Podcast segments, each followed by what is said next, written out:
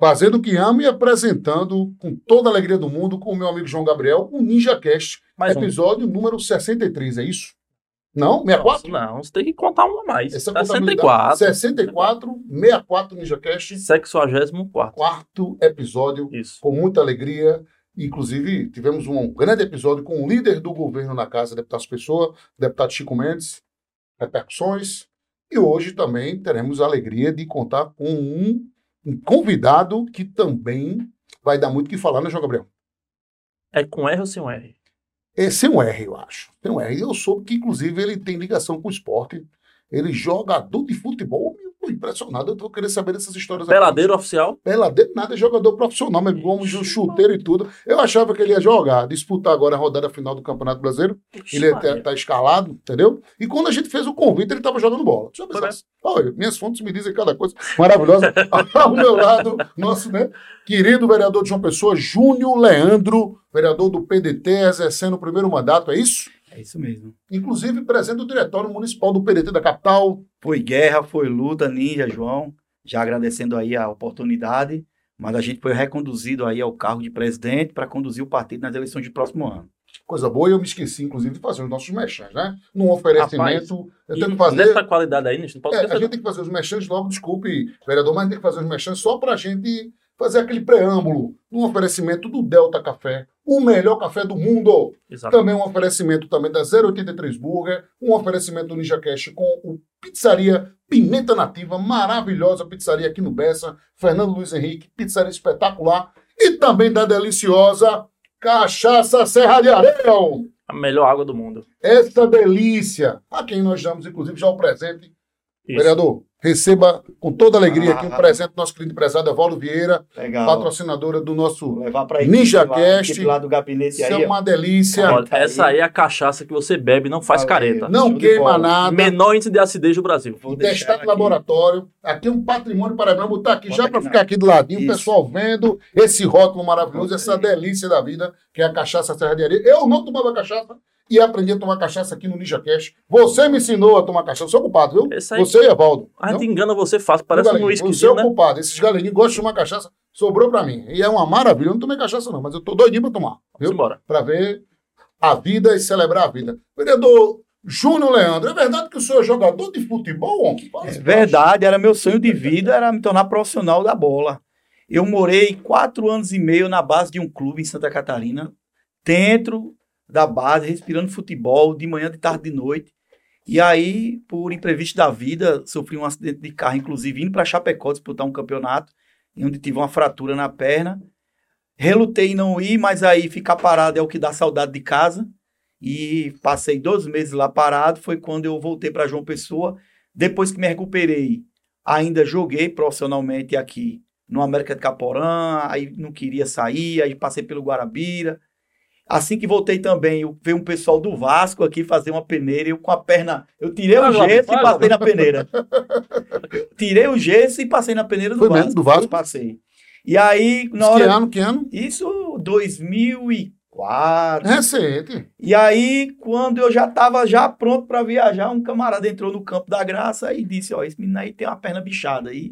Puxa, vamos cortar. Aí ficou a discussão. Qual era a tua posição? Qual a posição? Meia direita, meia atacante. E acabou que ele não me levou porque pediu exames. Eu digo: Não, eu tô recuperado, senão não tinha passado na peneira. Aí eu peguei até falei: Eu disse: Eu tô machucado, imagine bom, né? Mas, aí o, o que valeu na época é o que estava valendo no futebol brasileiro hoje. Infelizmente, eles não estão observando mais o talento. E sim o peixe, o poder, né? Quem está por trás, o indicado. Tem isso no futebol? Não acredito, vereador. Vamos De, de quando eu estava na base, já tinha. Eu via meninos de periferia entrar lá, fazendo teste e acabar com o time da gente, driblando todo mundo, mas não ficava porque não tinha um, um- um peixe grande para segurar. Do ponteiro esquerdo ao lateral, era filho de jogador, parente de presidente, primo de Empresário. político. Então o futebol brasileiro se tornou aí uma questão totalmente financeira. E para a gente ganhar uma nova Copa aí vai ser difícil por causa disso. Interessante a, a- a análise, né, João Gabriel? O preâmbulo. É difícil a gente encontrar pessoas, inclusive, que militaram no futebol. Na época do. Eu acho que teve um jogador de Caporã, Alex Caporã, Isso. né? É da sua época que jogava lá no. É, eu lembro dele sim. Foi tava- muito sucesso. Isso mesmo. Muitos jogam lá em Pernambuco também. É, que Eu sou de lá. o Caporé é pertinho ali, É, fazia, fazia ali um, um- bate-bola junto com o time ali. A gente treinava em Cupsura. Mas tinha, Distrito, né? De tinha um Caporá. time lá, acho que era o Unibol. É, de lá, Goiânia, de que- Goiânia. De Goiânia, que a Vizinho. gente sempre tava ali treinando com eles, eles emprestavam Clube jogador. Empresa, primeiro clube empresa da região ali. Eu fui jogar no América Porã por intermédio de Rodrigo Soares, deputado do PT, que o pai dele foi prefeito. Me lembro de Rodrigo. E aí, quando eu chego de Santa Catarina, com a perna fraturada, meu irmão, que acho que, para vocês que não sabem, eu sou irmão do presidente estadual do Partido dos Trabalhadores.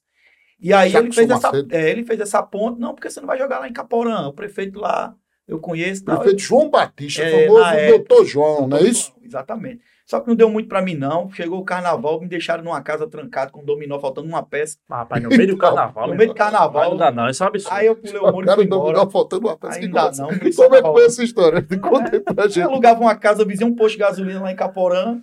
Aí o treinador disse, gente, vocês vão ficar concentrados que vai ter o campo, vai começar o campeonato paraibano. Beleza. E o treinador foi embora. Fui passar o carnaval em Recife. E eu fiquei dentro do quarto com bem uns 14 camaradas, com um dominó faltando duas pedras, nem televisão Mas- tinha. Ah, Como é que eu bato? situação. E o telefone tocando, ei, hoje é muriçoca. Eu peguei e não aguentei, não. Eu peguei, pulei o muro, aluguei uma van, eu e umas quatro. Fugiu. Nunca mais aceitaram a gente de volta. Tem sempre tem, tem essas histórias, né? de- É, Rapaz, tá você e Romário fugindo da concentração, né, Mas é porque não tinha condições. A gente, é porque o futebol paraibano, infelizmente, eu digo infelizmente, hoje está muito mais, mais avançado. A Paraíba tem muitos talentos que, se não sair da Paraíba, não consegue vingar. Infelizmente, o futebol paraibano faz assim: contrata 20 e depois demite 20. Porque o futebol não tem calendário. Você sustentar um jogador aqui seis meses sem ter cam- campeonato, é muito ruim. E o Botafogo, vou dar um exemplo aqui do Botafogo: o Botafogo não investe na base. Aí chega jogador de fora que não tem é, é, é comprometimento nenhum com a cidade, com a camisa do Botafogo. Antes de terminar o campeonato, ele já tem contrato com outras É equipes. só dinheiro, né? Então, quando vai jogar o mata-mata, eles não moram nem aqui mais. A esposa já está esperando ele em Pelotas, em Caxias. Quando a gente está sofrendo aqui, eles já estão no avião indo embora. Então, por falta desse amor à camisa, é que o Botafogo toda vez bate na trave. Toda vez bate na trave. É, é muito ruim isso. Eu, eu saí daqui muito cedo porque sabia que aqui na Paraíba era difícil eles investir na categoria de base. Mas se o Botafogo fizesse uma base forte, quantos jogadores paraibanos se destacaram lá fora? Eu, eu, eu joguei com o professor Ferreira, meus amigos jogaram na Europa. Tem Bobô, que foi campeão lá na Turquia, Jogou no Corinthians. jogou no Corinthians, foi o maior artilheiro estrangeiro da história do Besiktas.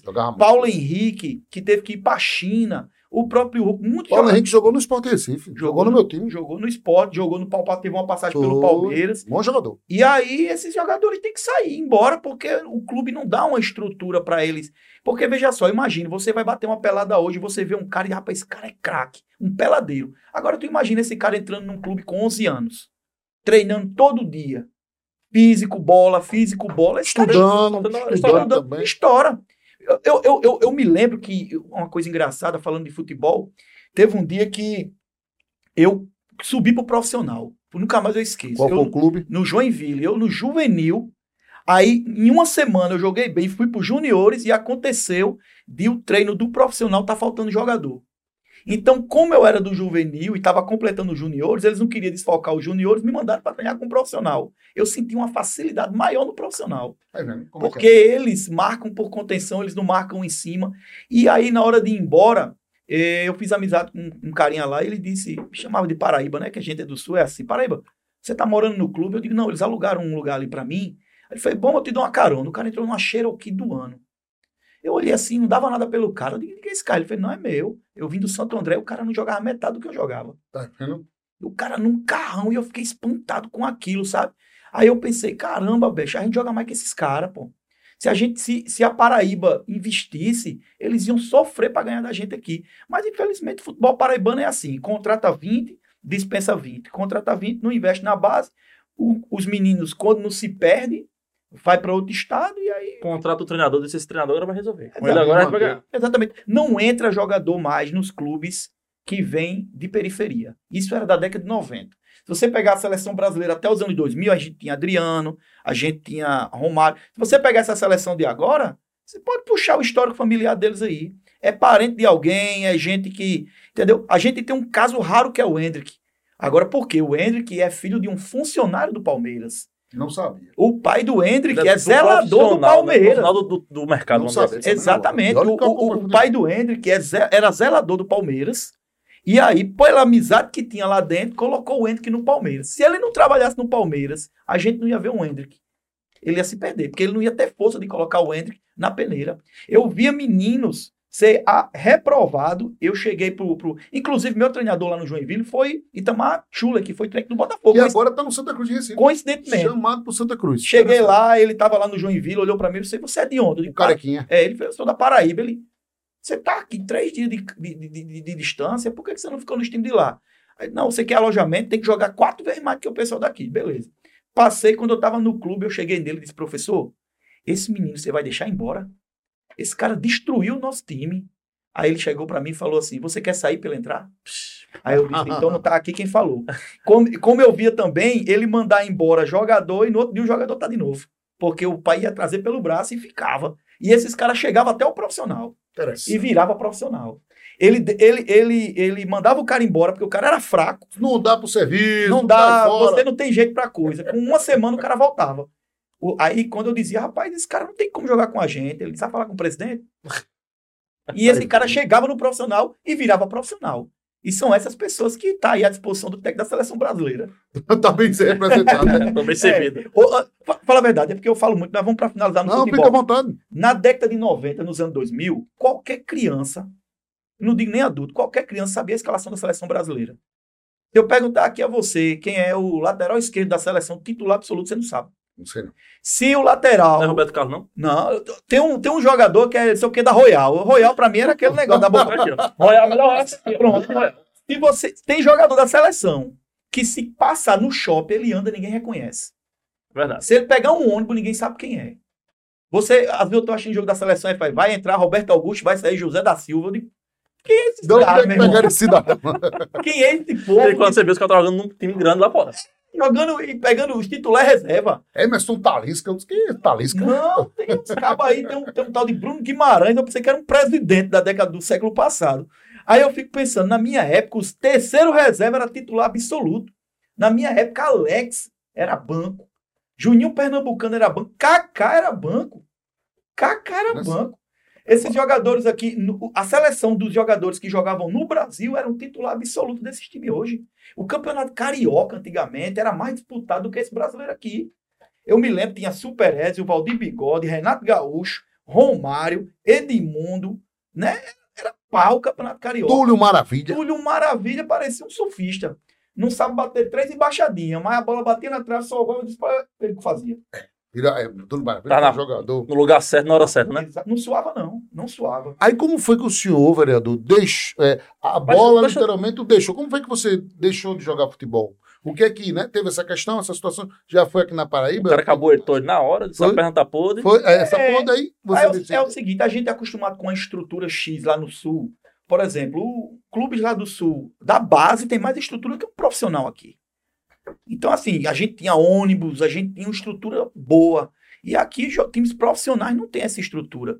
E quando eu vim pra cá, o que que acontece? Eu já estava com uma certa idade, né? O senhor tem quantos anos? Hoje tenho 40. E um. Tenho 41. 41. E aí a gente via a dificuldade do futebol paraibano o tempo passando e eu não quis arriscar. Porque muitas pessoas não sabem, mas apenas 3% do futebol é, recebe bem. Porque a gente só vê o glamour. A, a, a TV só mostra o glamour.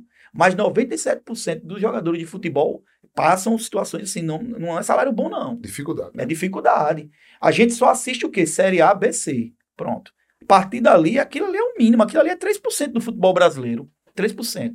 E se tem uma concorrência difícil é você conseguir ser jogador de futebol num país como o Brasil, ainda mais agora que tem um empresário pegando pesado. Se você não tiver, você pode ser o craque que for, eu digo e garanto. Se você não tiver ninguém com você, não adianta, você não entra. Não entra. E é um perigo esses empresários, sabe por quê? Porque é onde rola as negociações nos bastidores para entregar resultado. É, os empresários se conhecem. Aí o que acontece? Vamos lá. É muito estranho um time como o Botafogo ter um desempenho X na fase de grupo. Na segunda fase tem um Quando apagão. é né? no mata-mata tem um apagão.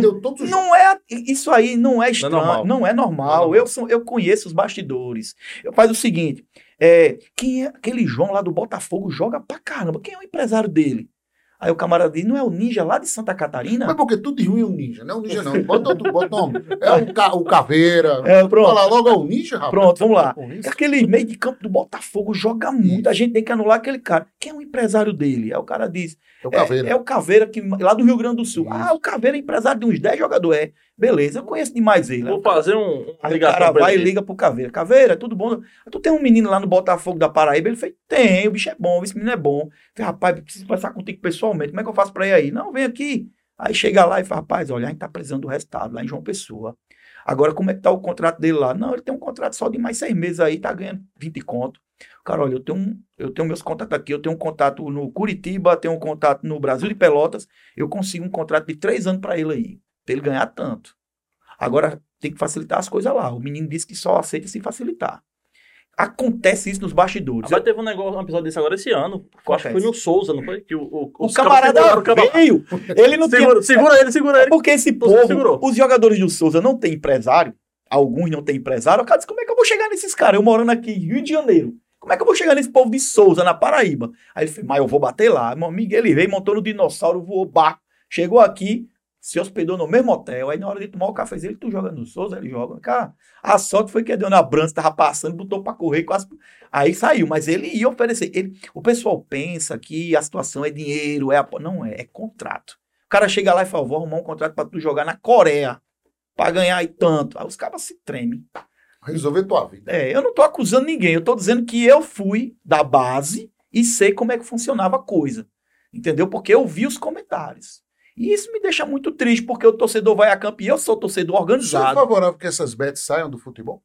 Rapaz, eu acho o seguinte: é, os clubes precisam da ajuda financeira, sabe? Porque um clube como o Botafogo precisa muito desse apoio. Mas é uma situação muito estranha esse país. E, Olha, você, uma vez um amigo meu fez, Júnior, tu conspira demais esse negócio de tu achar que estão entregando o jogo. Eu digo, meu filho, a Juventus da Itália, com Buffon, aquele pé, pai de, pé de velho, um craque de outro país, entregou, meu amigo, e foi pegar a Juventus da Itália. Aí tu quer dizer pra mim que um time aqui no futebol paraibano, pô, me ajude, homem. A Juventus caiu lá porque foi condenada porque estava envolvida.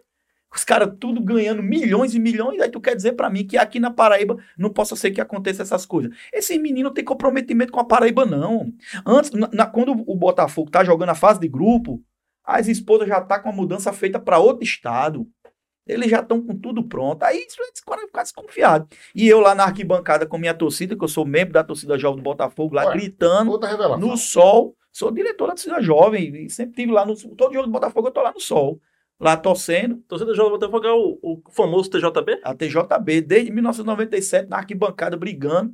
Tem anos que eu sou membro da diretoria lá. De vez em quando tem umas brigas com o Império. Tem, não, é, é, é é com a, às vezes a gente há um conflitozinho com a Fúria, mas já foi resolvido. Antigamente tinha muito pau. TJB pela rua. Não sei se vocês viram recentemente que saiu até uma foto minha com a, a cicatriz de uma, de uma cacetada de um policial nas Eu costas. vi. Pronto, ali eu fui. A polícia paraibana não é preparada para trabalhar em estádio de futebol. Não tem um treinamento para a, estádio. do- a do Rio de Janeiro passou a vergonha aqui no do jogo Jorge com, com a Argentina ali. Eles, Mas- eles colocam os meninos que estão recém-formados para ir para os estádios para aprender a bater. Bota o cacetete na mão, leva. vai Eu, eu, eu não gosto de me identificar como vereador, que eu acho que isso é, é da carteirada. Isso tem nada a ver. Eu venho de periferia, não venho de oligarquia. Eu acho que isso não é papel de ninguém. Mas eu, infelizmente, foi a única vez que eu tive que dar uma carteirada, senão eu acho que eu ia morrer. Tá vendo a situação? Eu ia morrer. Só pararam quando me identificaram como vereador. Porque o que eu fui foi tentar apaziguar. E quando eu cheguei perto, já levei uma tapa e a cacetada. E um me segurou. A conversa foi só cacetete. Oxe, menino. E eu não quis, eu não, eu não quis mostrar na imprensa. A questão foi que quando eu cheguei em casa, eu- a, a minha noiva ligou ciumenta. Que hora é essa que você nem chegou? Manda localização. Eu digo, rapaz, tu acredita que a Bíblia é um pau da polícia? Deixa de Como é conversa. que vai explicar o negócio? Você tá mentindo. Eu digo, rapaz, tá bom. Aí eu Ela fez o exame de corpo dele. não, chego em casa, né? Nem lembrei mais, porque você de corpo quente não sente. Só que quando eu chego em casa, eu digo, vou tomar um banho, que eu tirei a camisa, ela fez, tu já viu como é que tá tuas costas? Aí eu disse, não. Por quê? Quando eu olho no espelho, só faltava até a marca do cacetete, assim, tava a linha, assim, atravessando minhas costas. Aí o que foi que ela fez? Ela bate uma foto das minhas costas pra eu ver, né? Aí eu fiquei olhando. Aí ela foi e publicou nos stories dela essa foto. Bateram um preto e virou. Pronto, aí saiu em todo canto essa foto, sabe? Eu não ia nem. Porque pra mim, estádio eu já estava acostumado, o tratamento é diferente. Sol é um tratamento, sombra é outro tratamento. Lá no sol, meu amigo, é, não tem isso não. O bicho pega. É pau. Até na hora da revista é, é forte, e lá vai, e empurra. Aí a coisa só repercutiu quando aconteceu um fato na sombra. Aí começou a repercutir, porque ali é diferente o tratamento, sabe? Porque ali tem outras O pessoas. fato foi aquela história da torcida do, da torcida do Botafogo comemorar Sabe? a, Porque a isso quarta aí é uma né? tradição da torcida paraibana, no intervalo da partida e no término das partidas, a torcida vai pro túnel, aquele túnel que quando você sai da arquibancada, e canta ali. Cara, ninguém tá depredando nada, ninguém tá arrumando briga com ninguém, só tá comemorando, cantando. A polícia parece que não aceita ver a população feliz, não aceita ver a periferia contente, porque muitos ali de fato são de periferia e tem o futebol paraibano como uma forma de esquecer dos problemas que as mazelas que as periferias trazem. Então eles vão para o campo muitas vezes de pele escura, com um veste diferente, a polícia já entende como marginal, já faz um pré-julgamento. Então a polícia chega e faz: você quer para lá, aleatório, do nada. Mas por que eu vou para lá? Como é, rapaz? Aí começa. Então, assim, quem tá falando não foi ninguém que me disse. Eu testemunho isso direto dentro do estádio. Eu testemunho direto. Então, como eu vou pro estádio lá com minha regatinha, com minha bermudinha, o camarada fez isso comigo. Eu tava em pé assistindo, ele fez, vai, afasta tu, tu pra lá. Eu digo, "Oxi, peraí." Bora, miséria. Eu digo, Bora. por, aí, por que eu vou pra lá? Eu vou ficar aqui. Como é, meu amigo? Aí vem com uma cara, parece um cão raivoso. Parece que tá revoltado. Eu não entendo como é que esse povo, depois que entra na polícia, fica revoltado com a vida. Fica desgostoso. Parece que sai de casa revoltado. Eu não entendo. Eu tinha uns amigos que era tão legal, que depois que entra na polícia, pareceu que. Não tô entendendo. Que, parece que eles botam você assim. Não precisa ser do mal, não. Você pode ser do bem e tá na polícia. Não precisa ter raiva de todo mundo, não. Falar agora de coisa boa, de coisa do bem, que é exatamente o Delta Café. É, vereador, o senhor aceita um cafezinho? Com certeza. Delicioso, café de qualidade internacional. Vamos ver se nem já. Todo mundo. Aprendeu Vamos mesmo. colocar essa cápsula aqui no, Eita. do Delta Café. E o Delta Café ele tem uma torra perfeita, um controle de qualidade espetacular para o senhor degustar esse café que tá primeiro lugar de vendas na Europa, no, em Portugal, Angola, também na África, também aqui na América do Sul, Delta. Esse controle de qualidade espetacular, o senhor vai degustar agora. E o Delta Café também com uma promoção, viu? Baixou o preço. A ma- Baixou? A máquina que Não, custava baixou não. 399, eu vi hoje uma postagem, era 399, pa- caiu agora para 349, Meu com 20 amigo. cápsulazinha. 349 essa É máquina a Black maravilhosa. Friday. É a Black Friday do Espaço de Augusto da Delta Café. Aqui a gente manda um forte Passa ali em abraço. quatro vezes lá, né? Parcelinho quatro vezes no cartão. 349 agora. Cafezinho suave. Show de bola. Apreciar. João Gabriel já está de olho no café também. Meu aí amigo, também. esse cheiro aqui. Vamos preparar logo todinho. agora. Vamos começar também com as fotografias, né? Agora, daqui a pouquinho a gente conta no café. Vamos dar logo o primeiro presente para o nosso querido eh, vereador. Vereador, o senhor vai receber agora uma pizza da Pizzaria Pimenta Nativa, a melhor pizza da Paraíba. Controle de qualidade, a pizza era Fernando Luiz Henrique, né, meu querido João Gabriel? Pra- No Bessa, eu levo a sua, levar a sua noiva lá, saborear essa pizza, um presente do familiar. Ninja Cast, um ambiente de primeira linha. Você tem lá todos os sabores, a pizza de calabresa, portuguesa, aquelas tradicionais. Também Camarão, tem uns tem, petiscozinhos tem também, umas entradas também, pizza também de, de tomate com rúcula, tem pizza salada. Se você estiver querendo fazer aquele, aquela, aquele regime, tiver lá, quiser comer uma, uma pizza fitness, lá também tem. Novidade, viu? Isso aí, O viu? senhor vai marcar presença lá com sua esposa, tá recebendo um voucher da Pizzaria Pimenta Nativa, que a gente manda um forte abraço. Sucesso, vai ser um sucesso no feriadão público lá na Pimenta Nativa. a Vamos gente não tem dúvida. poder conversar aqui. Vamos a gente. pa- contar a história da vida deles, já acham, estão pré-convidados para vir para cá para a gente bater esse papo. Tem um outro presente também para o senhor. Olha. O 083 Burger, também sucesso absoluto, a parceria do De Jaguari Ninja pro mundo. do Jaguar. Ontem a gente colocou a postagem aqui com o Chico Mendes, fez a postagem, o pessoal da 083 Burger já colocou no Instagram lá, marcando o Ninja Cash, satisfação completa, melhor hambúrguer da Paraíba, lá em Jaguaribe, na Vasco da Gama, presente para o senhor, dois combos, o senhor e sua noiva, marcar presença lá, saborear. Sanduíchezinho, batatinha, hein, nível? Fui no Ninja Cash, lógico que ele já vai ter visto exatamente nosso vereador lá marcando presença. Aí. Vai saborear o combo com refrigerante, com batata frita e também com hambúrguer. Maravilhoso. O senhor saboreia lá, ambi- ambiente climatizado. Né? O senhor tem lá toda a estrutura para o senhor degustar esse hambúrguer da 083. E o presente do Ninja Cash, 15% de desconto, casa. cashback. Isso aí. Coloca lá no cupom. No cupom, no final da, da- do pedido, você bota lá o cupom NinjaCast e ganha 15%. E o povo pedindo para repetir o desconto. Isso aqui é bom. O feedback lá com o seu Giovanni. Ele disse assim: meu rapaz, o É porque negócio. ele botou um negócio pra só o primeiro pedido ter o negócio, né? Ah, mas é bom que tem a esposa, tem a filha. Só vai. o brasileiro dá um jeitinho, né? dá aquele jeitinho, vai pegando os 15% e fica feliz. E aí chega lá e digo: olha, eu peguei o desconto NinjaCast, seu João. Aumenta para 20. Vamos fazer um campanha para entrar para 20 e ele vai aumentar. Viu? Um abraço para todos da 033 Burger, marcando presença com o NinjaCast. Agora vamos para as fotografias. A gente Deixa, eu- lança. deixa eu outra fotografia, só entender um pouquinho a origem. que A gente falou Certo. um pouquinho do futebol, futebol, mas de onde você nasceu, de uma pessoa mesmo? Isso, isso. É, Eu sou de João Pessoa, mais especificamente de uma cidade dentro da cidade, sou de Mangabeira. Eita. Mangabeira City. Vim de Mangabeira, nasci e criado na mesma casa que tô lá ainda. Tô passando um tempinho na casa da noiva, lá no Funcionários 2. Passando um tempinho, né? É, porque a gente tá passando por um problema lá de saúde com a mãe dela, e aí a gente tô dando um suporte. Mas, a partir de janeiro, tô de volta à minha cidade, que é Mangabeira, dentro de outra cidade. Porém, o nosso mandato e a nossa luta sempre foi em todos os bairros. A gente foi votado aí em mais de 35 bairros. A gente trabalha principalmente naqueles cantos que precisa mais de poder público, as periferias. Eu sou agente comunitário de saúde de profissão, e o agente comunitário de saúde tem como função visitar aquelas famílias que estão mais em situações de vulnerabilidade. E, independente da minha profissão, eu sempre tive inserido no- nos grupos de luta, nos- nas lutas sociais. Você trabalhava em Mangabeira mesmo? Eu, meu primeiro, eu joguei futebol, né? Passei um tempo fora. Quando voltei, fiz o, o concurso de agente comunitário, passei e minha área é ali em Mangabeira.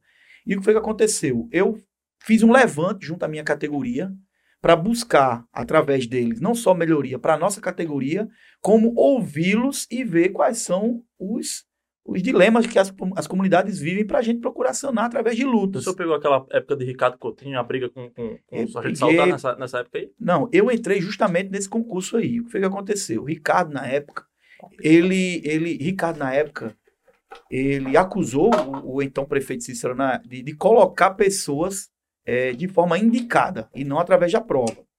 E entrou com ação na justiça para que essas pessoas fossem todas retiradas e ele fez um concurso que ele dizia ser legal. Na época, eu fiz o concurso, mas a cidade de João Pessoa cabia todo mundo, porque tinha um déficit de agente comunitário. Tinha várias áreas descobertas. Então dava pra pegar o que já estava e juntar com o concurso. Foi o que aconteceu. Aconteceu de ficar quem já estava trabalhando e quem entrou somou. E hoje João Pessoa ainda tem algumas áreas descobertas que necessita de fazer concurso para agente comunitário. Então, Interessante. Eu tenho um. Desculpe, sem querer interromper. Eu tenho na família um agente comunitário de saúde, viu? Mas é. só. Clístenes. Ele é casado com a minha prima Karina. Ele é militante, viu? É do sindicato, bicho é É. talibã. Ah, ali, É. petista, eu gosto quando o PT leva a lapada, eu faço questão de ligar. Sou meu amigo, a casa É. caiu. É o Flamengo apanhando e, e Então. também o PT levando lapada. Eu, eu aqui eu mando um forte abraço. A gente veio dessa luta aí, mas também é do movimento estudantil. Já brigou com o Clichê também? Clichê é Não conheço, é um cara bom, cabo de É, luta. talibã. gente De vez em quando ele vai lá na Câmara lá, ele É, é é. agitado também. É Eu, eu participei também de congressos da Uni. É, a gente conquistou com muita luta o DCE do, do Uniesp na época. É, minha noiva foi procurada para fazer parte de uma chapa lá e eu não queria. Mas ela insistiu, foi colocada como vice-presidente numa chapa. E aí a gente conseguiu vencer o DCE do IESP e fui, fui membro do Levante Popular da Juventude, Olha só, levando popular. o qual Ah, a já gente esteve é nas ruas e estive em Brasília, estive Mas você estava lá no, no Niesp, é isso? Isso, sou aluno fiéis, fui aluno fiéis. Fez qual curso lá? Terminei direito no ano que teve a eleição. Era fazendo, era fechando o curso e fazendo campanha, TCC. Era loucura. E aí a gente conseguiu aí é, vencer uma eleição contra esses grandes medalhões e essas grandes oligarquias que ainda existem na política paraibana, de fato, na Câmara não é diferente. Tivesse quantos votos? Eu tive 2 mil e média 2.400 Era voto com votos. É voto com força se você levar em consideração que nenhum voto foi troca de favor ou troca de condição financeira. E foi na só própria- a luta. E a própria categoria dele é rachada. Os Tinha É. candidato, não foi Célia, não foi? Não, tem, tem assim, os candidatos que você não é unanimidade em É, canto é nenhum. Mas eu sinto orgulho. Uma vez eu cheguei na Câmara, não vou citar o nome do vereador, e disse assim: é muito injusto, a gente tá perdendo colegas que teve 4 mil votos e não tá aqui. Aí eu peguei, aí eu peguei, subi o plenário e disse: olha, eu não troco meus 2.400 votos pelos 5 mil votos de nenhum que tá aqui. Porque se tirar tudo que vocês têm, vocês não faz 300. Não Tu faz disseste 300. isso? Eu disse. Eita. Porque vocês nunca tiveram na rua, nunca tiveram no bairro de periferia, a não ser para comprar voto. Maioria. Eu digo, vocês não conhecem a realidade de um bairro, vocês moram no Jardim Luna, vocês moram no Bessa, vocês moram na praia. Vocês não sabem o que é a realidade de um povo, não. Vocês têm voto porque, infelizmente, a população ainda não é politizada. Porque esse dinheiro aí é o dinheiro que vocês pegam da população e devolvem para eles. Pai, tu tocou num ponto que eu sempre bato aqui nos episódios na tecla, que a Câmara de Vereadores e a Assembleia já foi fórum de muito debate interessante. Debates que, de fato, trouxeram algum, alguma produção, vamos dizer, uma coisa boa para o povo. E hoje eu sinto que as duas casas não estão debatendo mais É. porcaria nenhuma. Ia sabe? falar o porra, né? Pode ia falar o falar. porra. Porra nenhuma, Porra né? Davi? nenhuma. O debate é mais aquele negócio, é projeto, vamos aprovar o projeto, não vamos aprovar aquele projeto É. do governo, da prefeitura, enfim. É uma luta muito grande lá, sabe, João? Olha, recentemente, veja bem. Não tá vou- faltando gente pro seu briga lá, não. Eu gosto da briga, eu gosto do debate. sei, eu no bom sei. sentido, claro. Eu vou citar só alguns projetos que saiu do nosso mandato e foi votado contrário. Olha os absurdos. A gente criou um projeto. Eu que jogo bola, né? Passei É. pelo seguinte, não sei se vocês já passaram por isso. O camarada lá na periferia vai jogar num ginásio. É obrigado a pagar. O ginásio é taxinha, né? um ginásio público. Para ter um espaço de duas horas, a pelada tem que dar X. Aí cada jogador tem que dar cinco. Me diga uma coisa, como é, quando é que um menino de periferia vai ter dinheiro para jogar naquele ginásio? Não jogava. Aí eu chegava lá em Mangabeira, o ginásio bonito, quem é que jogava lá? O povo, o cidadão que já era formado, que já tinha sua vida, já tinha seu emprego. Era. E aqueles meninos de periferia jogando na rua, descalço. Eu digo, oxe, o esporte é uma ferramenta para tirar esse povo, para desvirtuar pelo caminho do crime. Foi o que eu fiz quando eu entro na Câmara. Um dos primeiros projetos que eu faço. Proíbe a cobrança de dinheiro para usar ferramentas públicas, tais como ginásios, campo de futebol. Mas eu ainda dei uma brecha. Eu digo, olha, o máximo que pode acontecer, mas é de forma facultativa, é aquela pelada se organizar e comprar uma tinta para ajudar, um que não era nem para si. Mas vamos lá, o que não pode é doação financeira. Por quê? Sabe o que acontecia? Isso eu, eu testemunhava. O camarada estava lá tomando conta do ginásio, ele não ia dar expediente. Ele pegava uma pessoa da comunidade e faz, fica lá, metade do dia das peladas fica para tu. E outra medalha tu me dá. aí. Virou uma renda paralela ali. né? Exatamente. E isso é certo? Não é certo. Sabe o que aconteceu? Sabe o que aconteceu? Adivinha como foi a votação lá? Eu perdi de goleada. Todo mundo votou contra meu projeto. Eu digo, eu não estou entendendo, eu estou fazendo um negócio aqui. Vocês não estão entendendo, não. Não, isso não dá certo, votou contra. Uma tradição. Eu fiz um projeto para proibir que aqui em João Pessoa, universidade, não cobrasse estacionamento. Como é que pode? O cara tá lá na universidade, tem que cobrar estacionamento. Tem universidade aqui que cobra estacionamento do aluno. Aí tem os defensores dos empresários aqui que foram para cima. Derrubaram o projeto. Outra coisa que você não Inconstitucional. Inconstitucional. Outra, Não outra pode- coisa que eu fiz, que tem em outros municípios, tarifa social. Tem município que no fim de semana ninguém paga ônibus. Aqui é uma das passagens mais caras que existe nesse país. A cidade é pequena.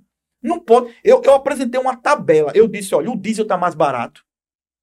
A prefeitura já isentou de ISS 50%, ICMS, várias isenções. E em troca, aumento de passagem.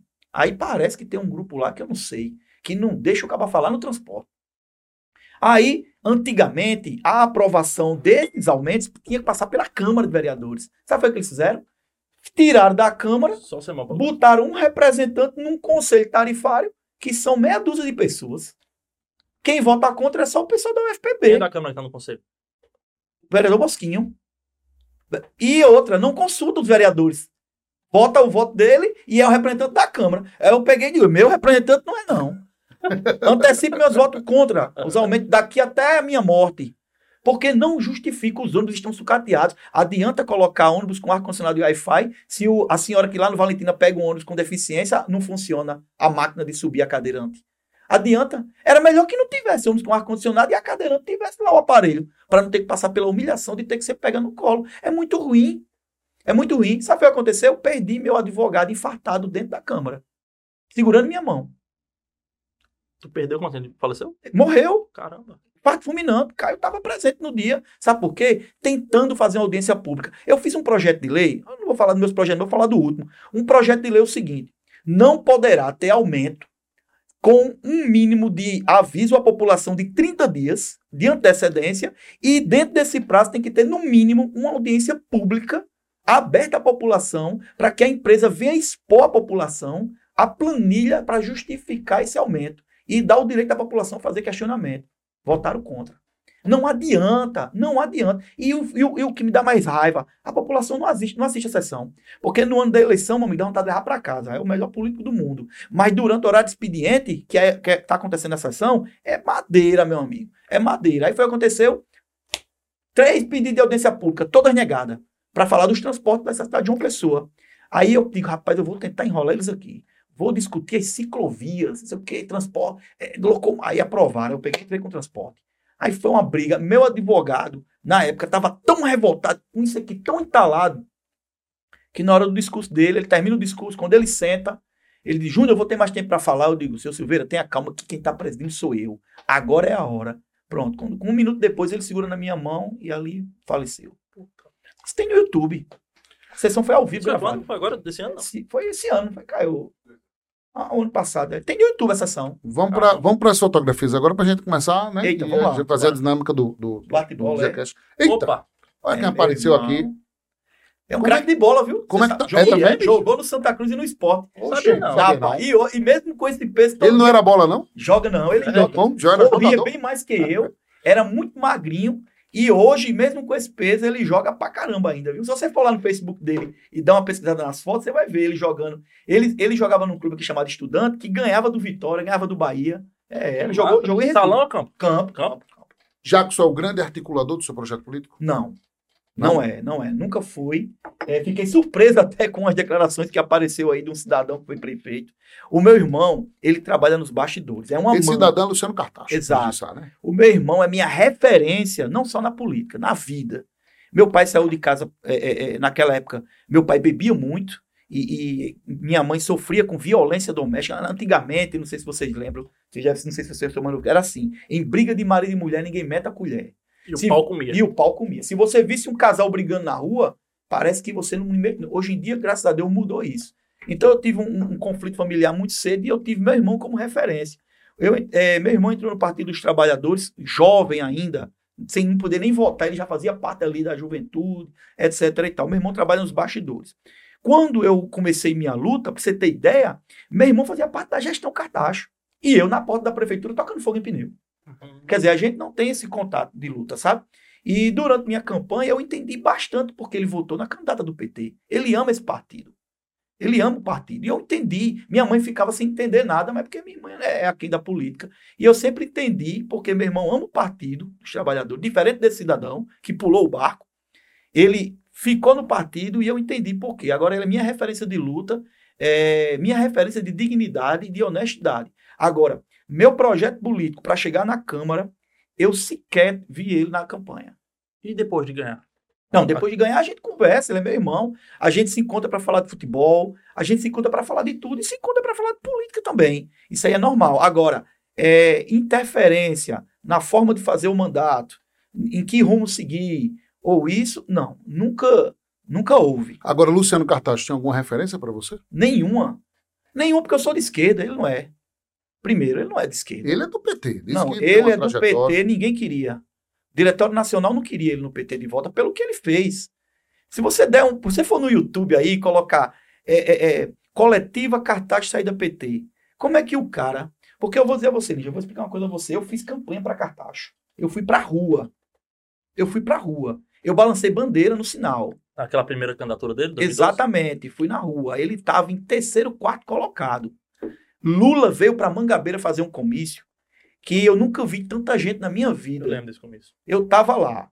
O meu irmão, eu, eu tinha um sonho de ver, tá perto de Lula naquela época. Meu irmão pegou, tirou a pulseirinha dele, me deu e disse: Não, eu Ele organizou tudo, eu falei, vou ficar no meio do povo. Meu irmão ficou lá no meio do povo, olhando. E eu fiquei no palco. E vi Lula ali, tá aquela coisa. Meu amigo, ali ele se elegeu. O Luciano Cartacho não tem voto.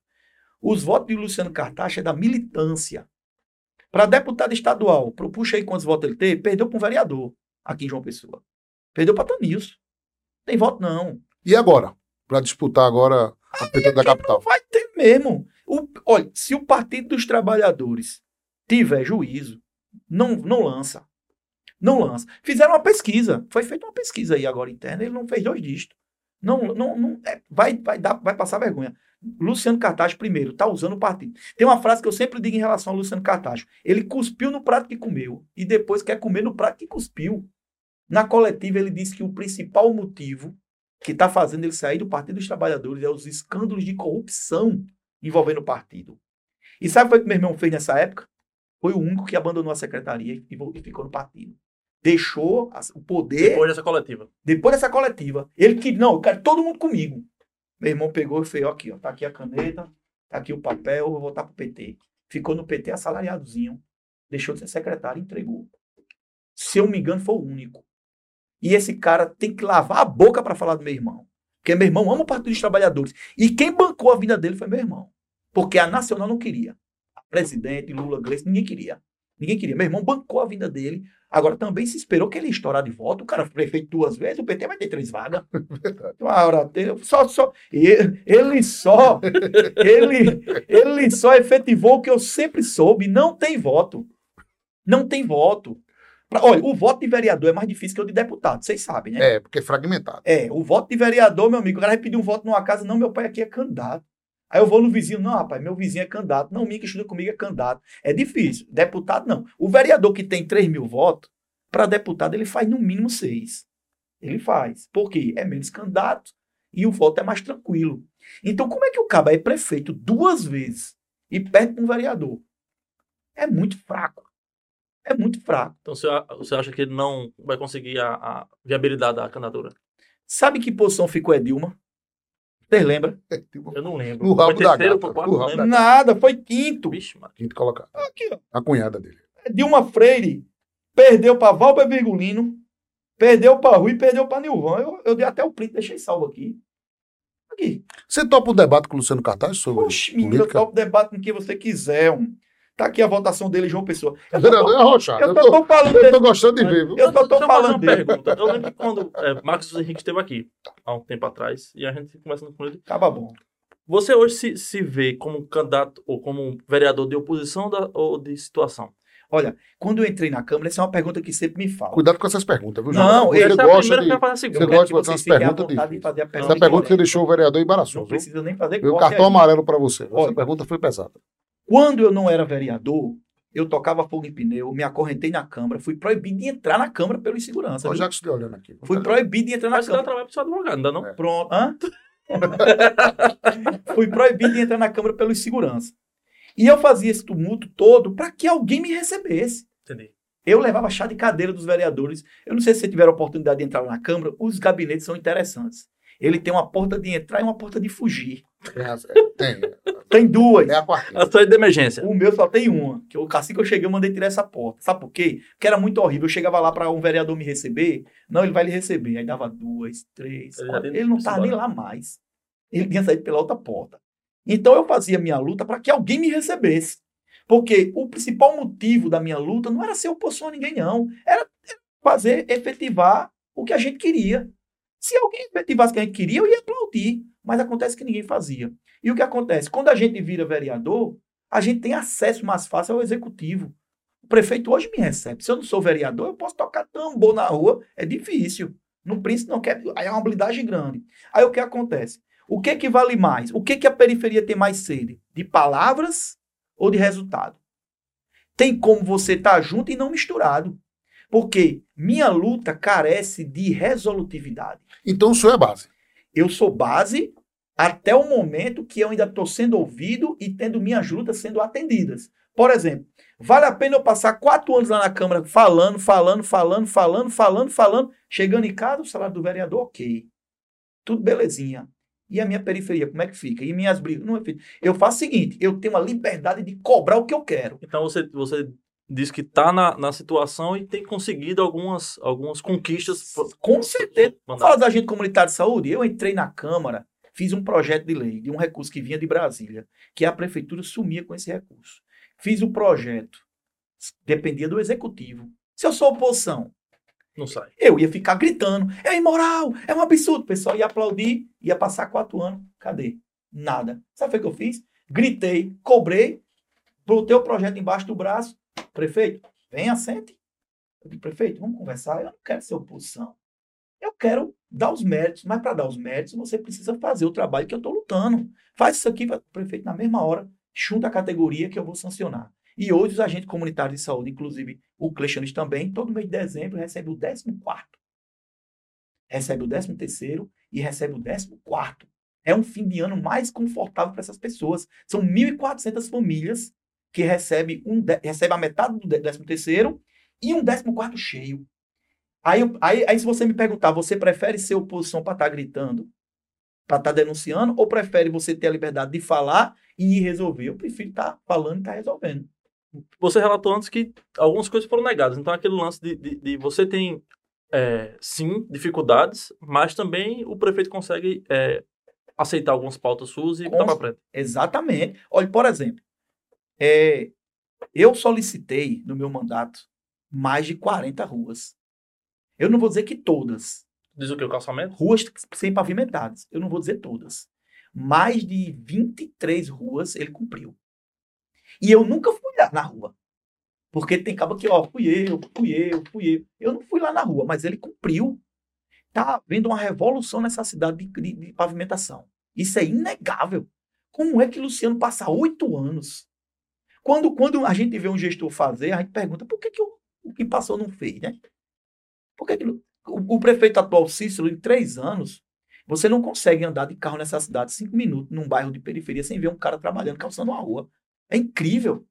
Calçando, e, e outra, fazendo a calçada também. Com, com aquela questão da, da, da quem tem deficiente visual, acessibilidade, acessibilidade né? etc. Então, vou dar outro exemplo aqui. Cartaxa é muito engraçado, é muito interessante. Eu entrei na rede social dele uma vez, ele estava dentro de um PSF denunciando que o PSF, o, o, próprio PSF que ele entregou, ele entregou, eu trabalho em PSF, ele, ele, ele, ele entregou o PSF que em seis meses estava caindo tudo. Aí, na audiência pública da saúde, eu perguntei ao secretário, digo, me diga uma coisa, eu já participei de umas 30 reformas de PSF. Quantos PSF precisavam de reforma? O cabo disse, todos. Todos não aguentavam a chuva. Todos tiveram que ser reformados. Aí como é que o cabo vai reclamar de um PSF que ele passou oito anos lá para resolver e não resolveu? E deixou o pepino aí. Então, assim, não tem como. Eu tenho que ter lado. Quem é os candidatos do ano que vem? Dois bolsonaristas e meio. Aí eu vou votar em quem? Peraí, dois bolsonaristas e meio? Quem é o meio? Rui Carneiro é direita. Rui Carneiro é direita, não tem coragem. O Tucano? Tucano é direita, não adianta, é dois bolsonaristas e meio. Aí eu vou votar em quem? Luciano Cartaz, que tá se fingindo de esquerda? Não é esquerda, não. Esse cara nunca foi. Então você defende a candidatura do Cícero? Eu defendo a candidatura. Cícero é de esquerda? Cícero, ele tem um, uma política. Cícero, ele não, ele, ele é assim.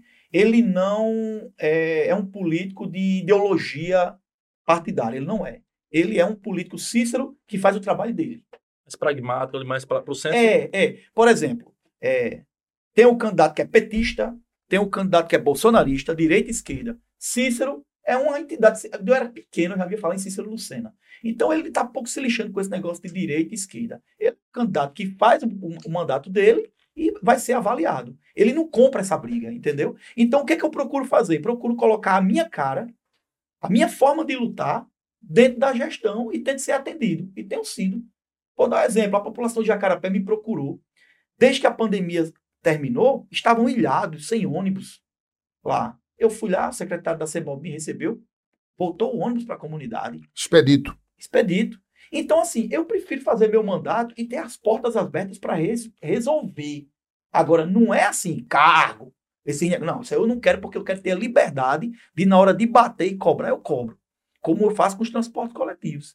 Eu fiz um projeto interessantíssimo, eu estou esperando a sanção dele, que é, é, a distribuição gratuita do óleo à base de cannabis.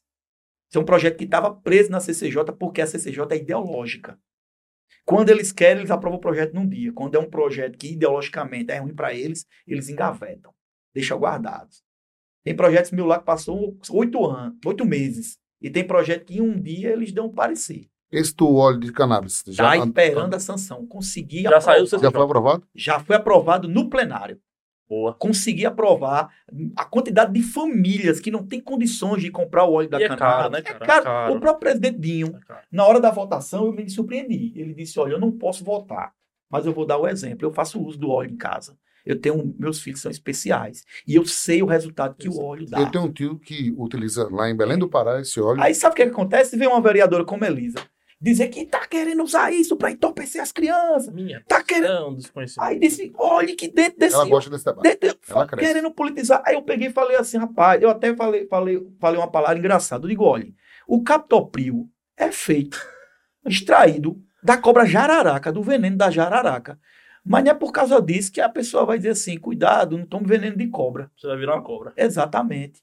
Porque depois ela queria fazer um projeto para botar no, no, no, no frasquinho do óleo, dizendo assim, atenção, esse produto causa isso e isso. Eu digo, querido, isso aqui eles não vão fumar não, isso aqui é um remédio. Como é que você vai pedir para colocar dizendo que não sei o quê? Aí fica essas polêmicas lá. E aí, hoje, esse projeto sendo aprovado, sendo sancionado pelo prefeito, as pessoas que não têm condições vão ter acesso ao óleo. Muitas famílias me procuraram. E é um dos projetos que a gente espera que, que aprove. De Interessante. Vamos para a fotografia. Tem uma fotografia, aquela, é, por favor, é, Glaubinho. Ele, é, essa não, é, vamos passando para mais uma, é, vamos passando, a gente vai chegar à próxima agora. Aí, eita! Isso. Essa, da, é, essa atitude do senhor aqui surtiu o efeito desejado? Olha só, isso aí foi uma forma de polêmica. Eu não sei se você lembra o que foi que aconteceu nesse dia. Essa minha cara aí é a cara de quem luta, viu? Não é quem cara de quem toma uísque e só faz campanha no ano da eleição, não. Essa cara destruída aí é gente que vai para a periferia. O paletó só dura seis meses porque desbota. Ah, mas tá faltando gravados em companhia na vida dele. Gravado de Exatamente. Nosso querido Expedito aí. viu? Exatamente. Passada então, eu vou explicar o que foi que aquele aconteceu nesse dia aí. E exatamente foi com o vereador, o qual eu respondi um processo e ia trocando tapa lá com ele na Eita, Câmara. quem Mas já tá tudo resolvido. Quem foi o cidadão? O Carlão do Bem. Carlão do Bem. do bem. Aí o que foi que aconteceu? Nessa época aí, não sei se vocês lembram, o presidente Jair Bolsonaro, na campanha, disse que ao caminhar, ao andar de moto na região de Brasília, se deparou com meninas de 14 a 13 anos. E ele falou o seguinte, que olhou para a menina, a menina olhou para ele, ele sentiu que pintou um clima. E aí foi até a casa da menina, parou para conversar. E eu fui pro plenário perguntar o que, que ele quis dizer com pintou um clima. Fui perguntar aos bolsonaristas. O que que o presidente de vocês, da moral e bom costumes, quer andando na rua de moto e parando para criança de 13 anos? Ele não era nem para ir conversar com essas crianças. Mas ele foi porque disse que pintou um clima? Como assim pintou um clima? Me explica isso aí. Perguntei aos conservadores religiosos. Aí criou um clima pesado, Literalmente criou um clipe. criou um clima, Pintou um clima lá. um clima. E o que foi que aconteceu? O vereador Carlão pediu para tirar do, da ata esse nome, pintou um clima, porque disse que foi uma afronta e tal, tal, tal. Aí o pessoal aceitando tirar. Eu digo, peraí, a minha liberdade como vereador vai ser censurada, eu não posso Poxa, falar. os defensores da liberdade. Pô, e aí o que Quero vai acontecer? Eu me inscrevi no Grande Expediente, são 10 minutos. É, eu peguei, passei os 10 minutos assim. Mó silêncio. Teve gente que chegou em mim e fez, rapaz, muito obrigado. A, a Câmara ficou 10 minutos de silêncio, aliviou bastante.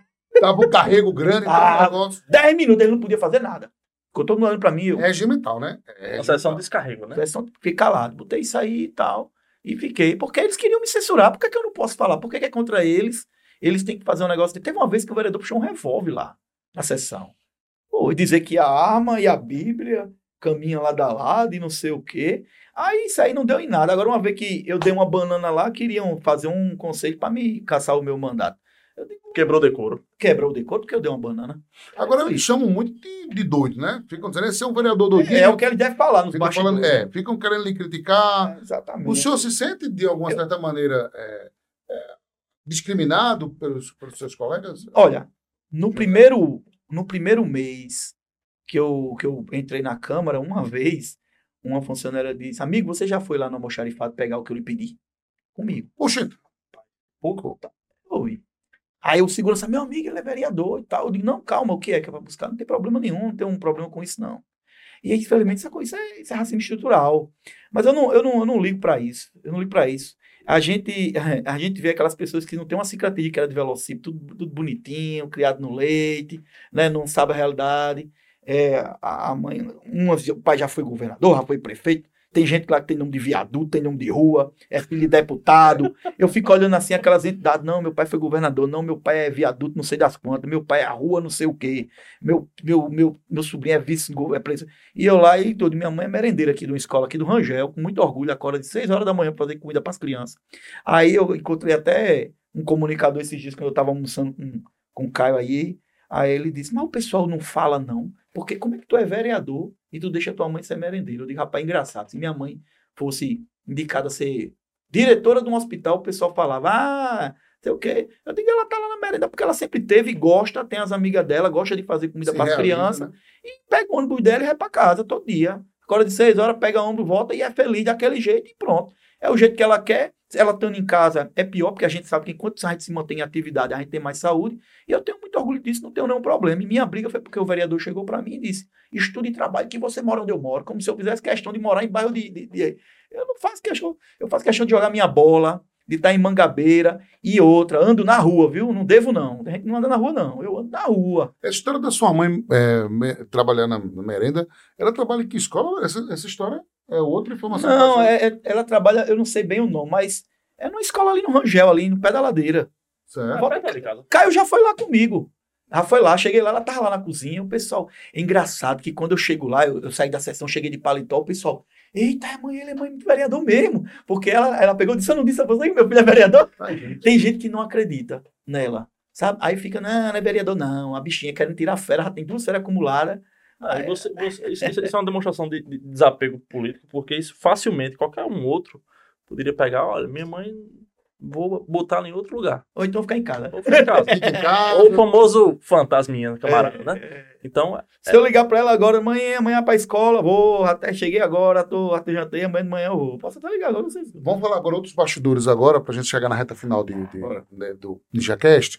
É, uma informação de bastidores que eu tive é que Marcos Vinícius, Hum. que é vereador licenciado, não, ele perdeu a última eleição, né? Primeiro suplente de vereador, atual secretário de comunicação, ele já foi, já agora, para o PDT.